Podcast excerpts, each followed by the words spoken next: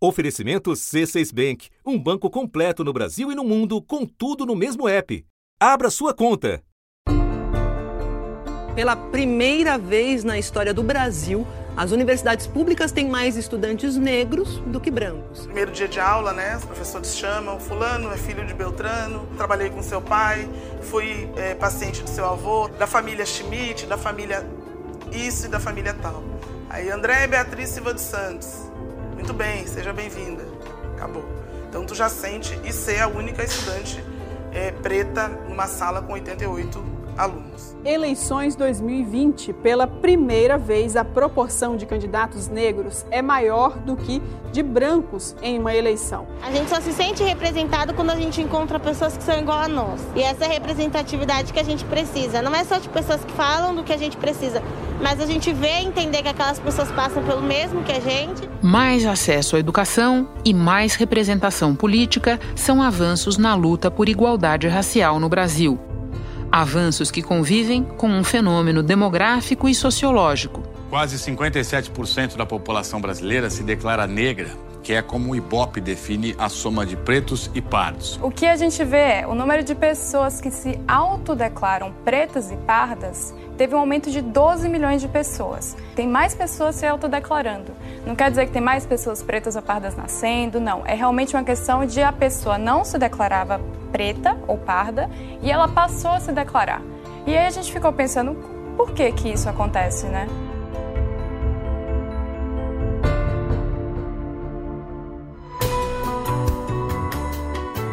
Da redação do G1, eu sou Renata Loprete e o assunto hoje é reconhecer-se negro no Brasil.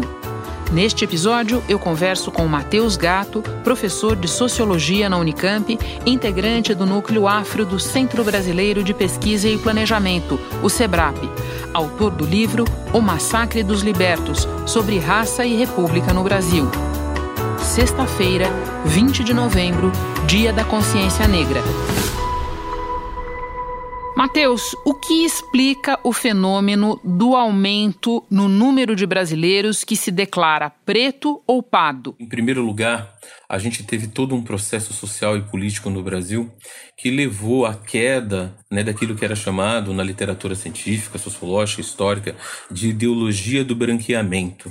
Né? O que, que a gente observava, por exemplo, nos censos anteriores, quando a gente pega aqueles dados dos anos 70?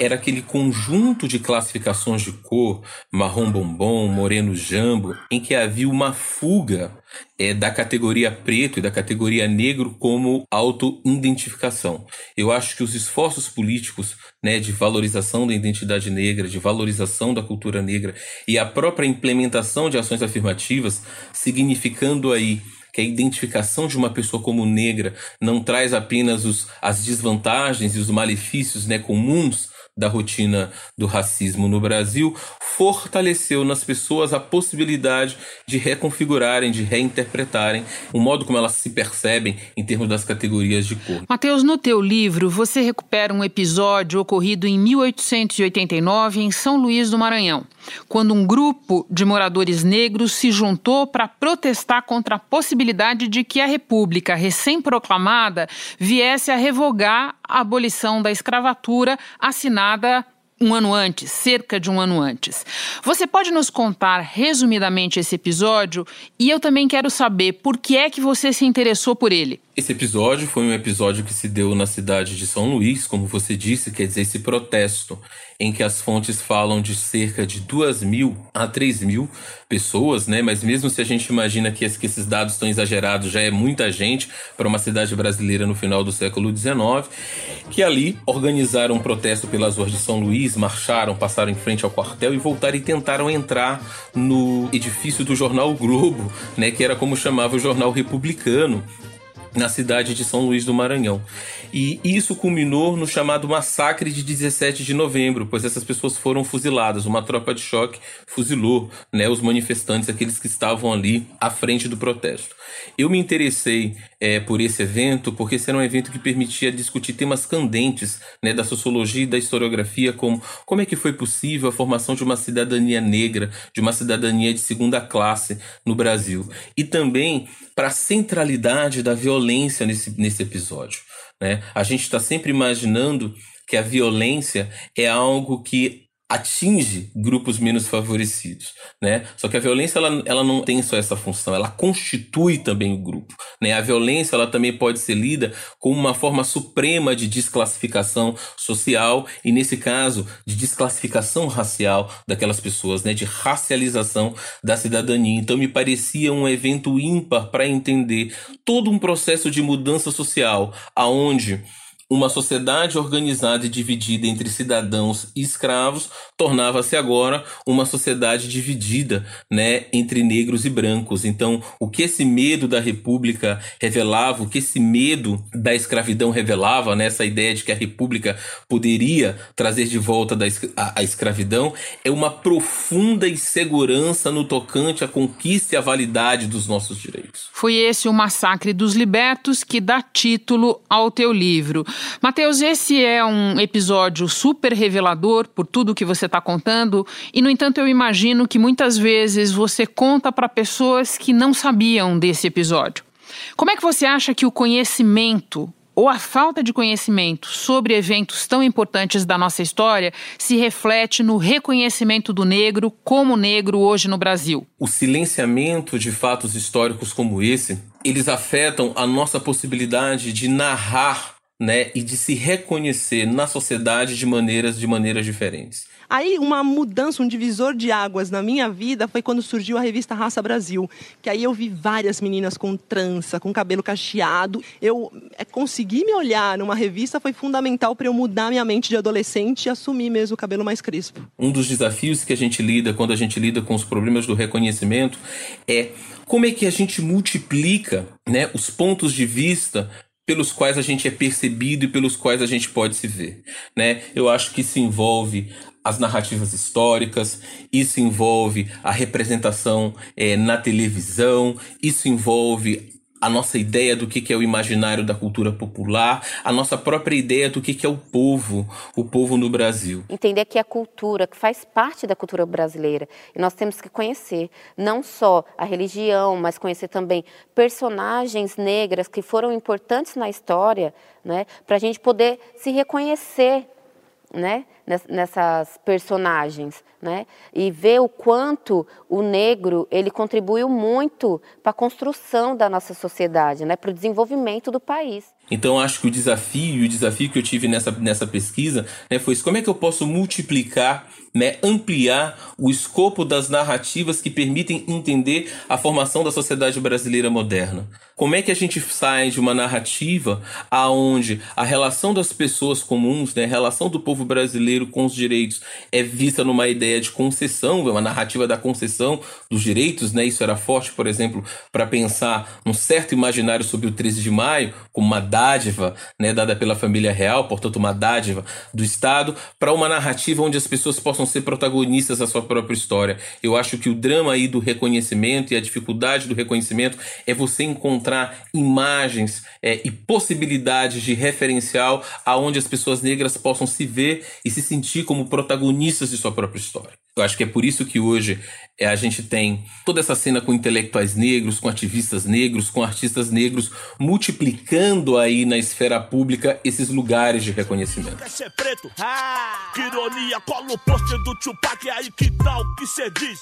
Sente o negro dama, vai, tenta ser feliz. Mateus, quando o reconhecimento acontece, o que que muda? E daí eu te peço que fale tanto do ponto de vista pessoal quanto no aspecto da sociedade mesmo. Do ponto de vista mais pessoal, quer dizer, o reconhecimento ele implica, de um lado, lidar com os limites do que é o lugar do negro no Brasil.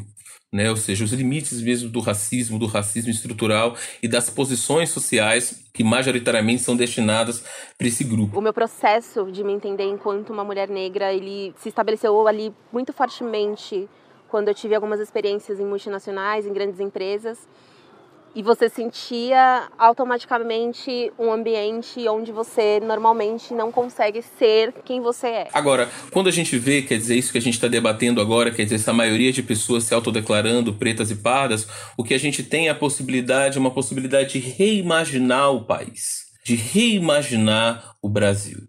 Né? Eu acho que diferente do caso, por exemplo, dos Estados Unidos, onde a gente tem ali uma população negra que é uma população minoritária, eu acho que o quadro que essa autodeclaração revela, que esse reconhecimento revela, é um povo né, que passa e que pode se perceber enquanto um povo negro, né, enquanto um sujeito político de direitos que também pode se apresentar por essa face. Né? Eu acho que isso ficou claro nas eleições municipais, né, nas campanhas em que as candidaturas elas eram candidaturas negras, mas ao mesmo tempo candidaturas populares. Elas eram candidaturas negras, mas que também se apresentavam como candidaturas é, de periferia.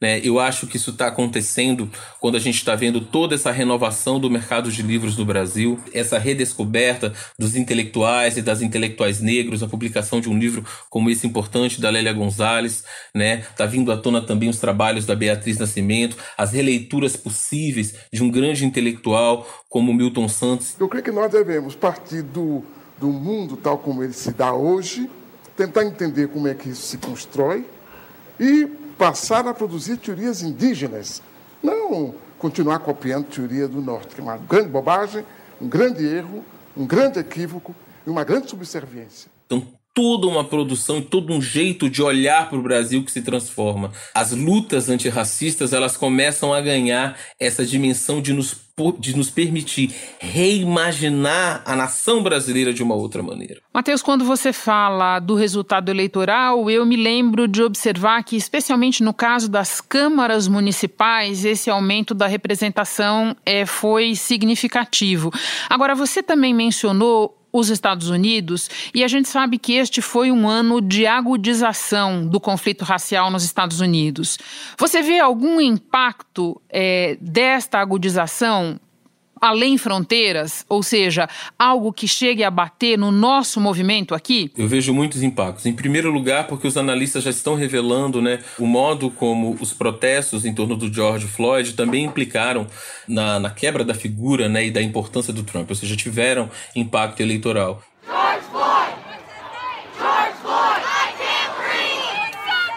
I can't breathe! As manifestações ganharam força tem obtido uma série de vitórias, como a gente vê, inclusive no campo político, com condenações ao Trump pelo ex-comandante do Pentágono no governo dele, o General Mattis, com a adesão do Mitt Romney. O Mitt Romney que foi o candidato republicano à presidência dos Estados Unidos em 2012. O que mostra né, uma, uma nova mudança de correlação de forças em relação, por exemplo, ao nosso bolsonarismo.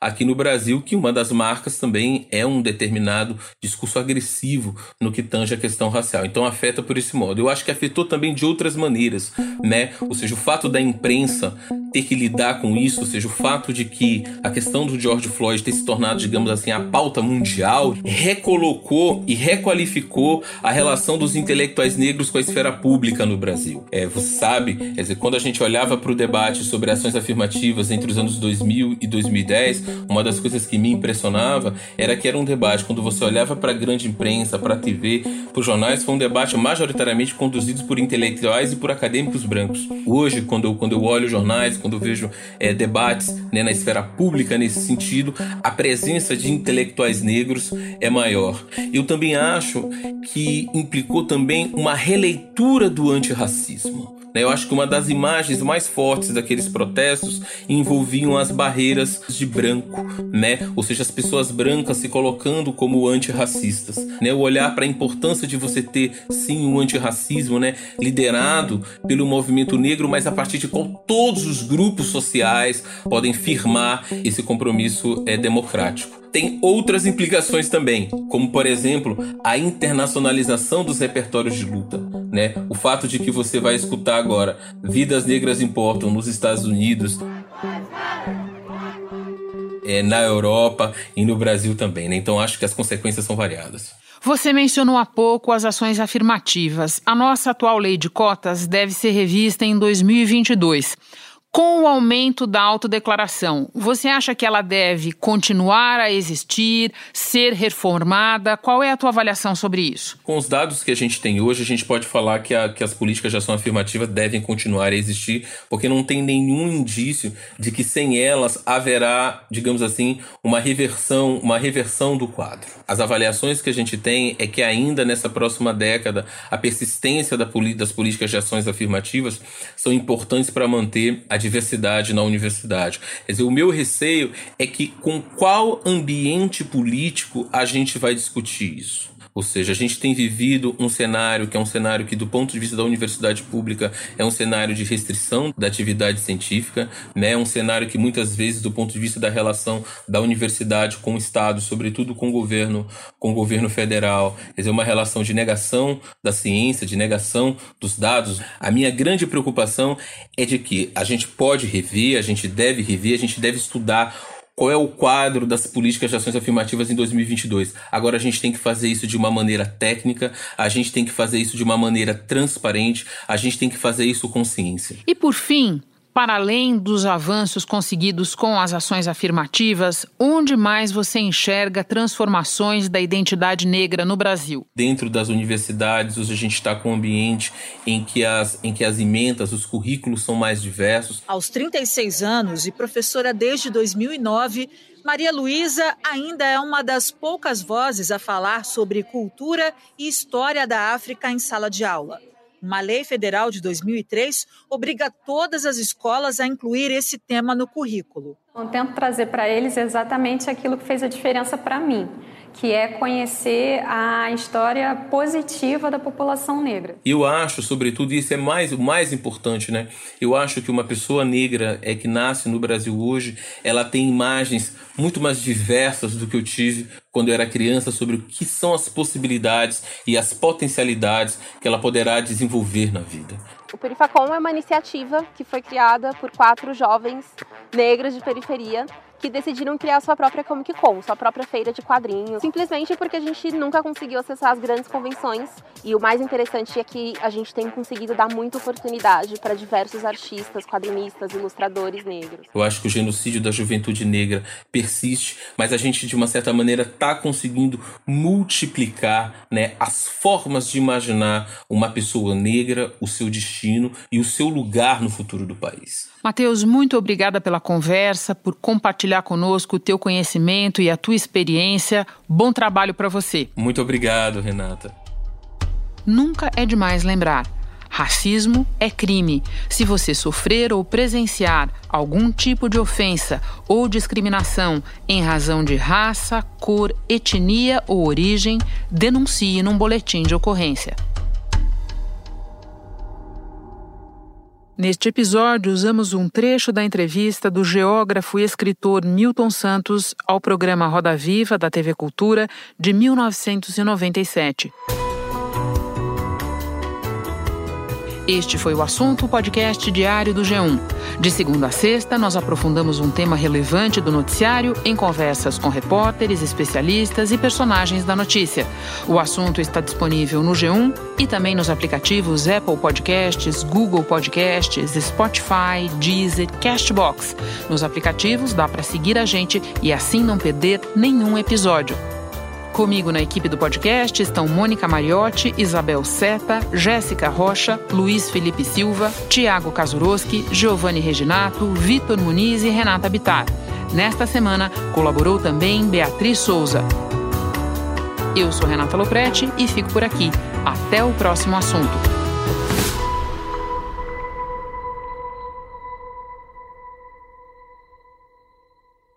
Você no topo da experiência financeira que um banco pode oferecer. Escolha um banco completo no Brasil e em qualquer lugar do mundo. Abra sua conta no C6 Bank.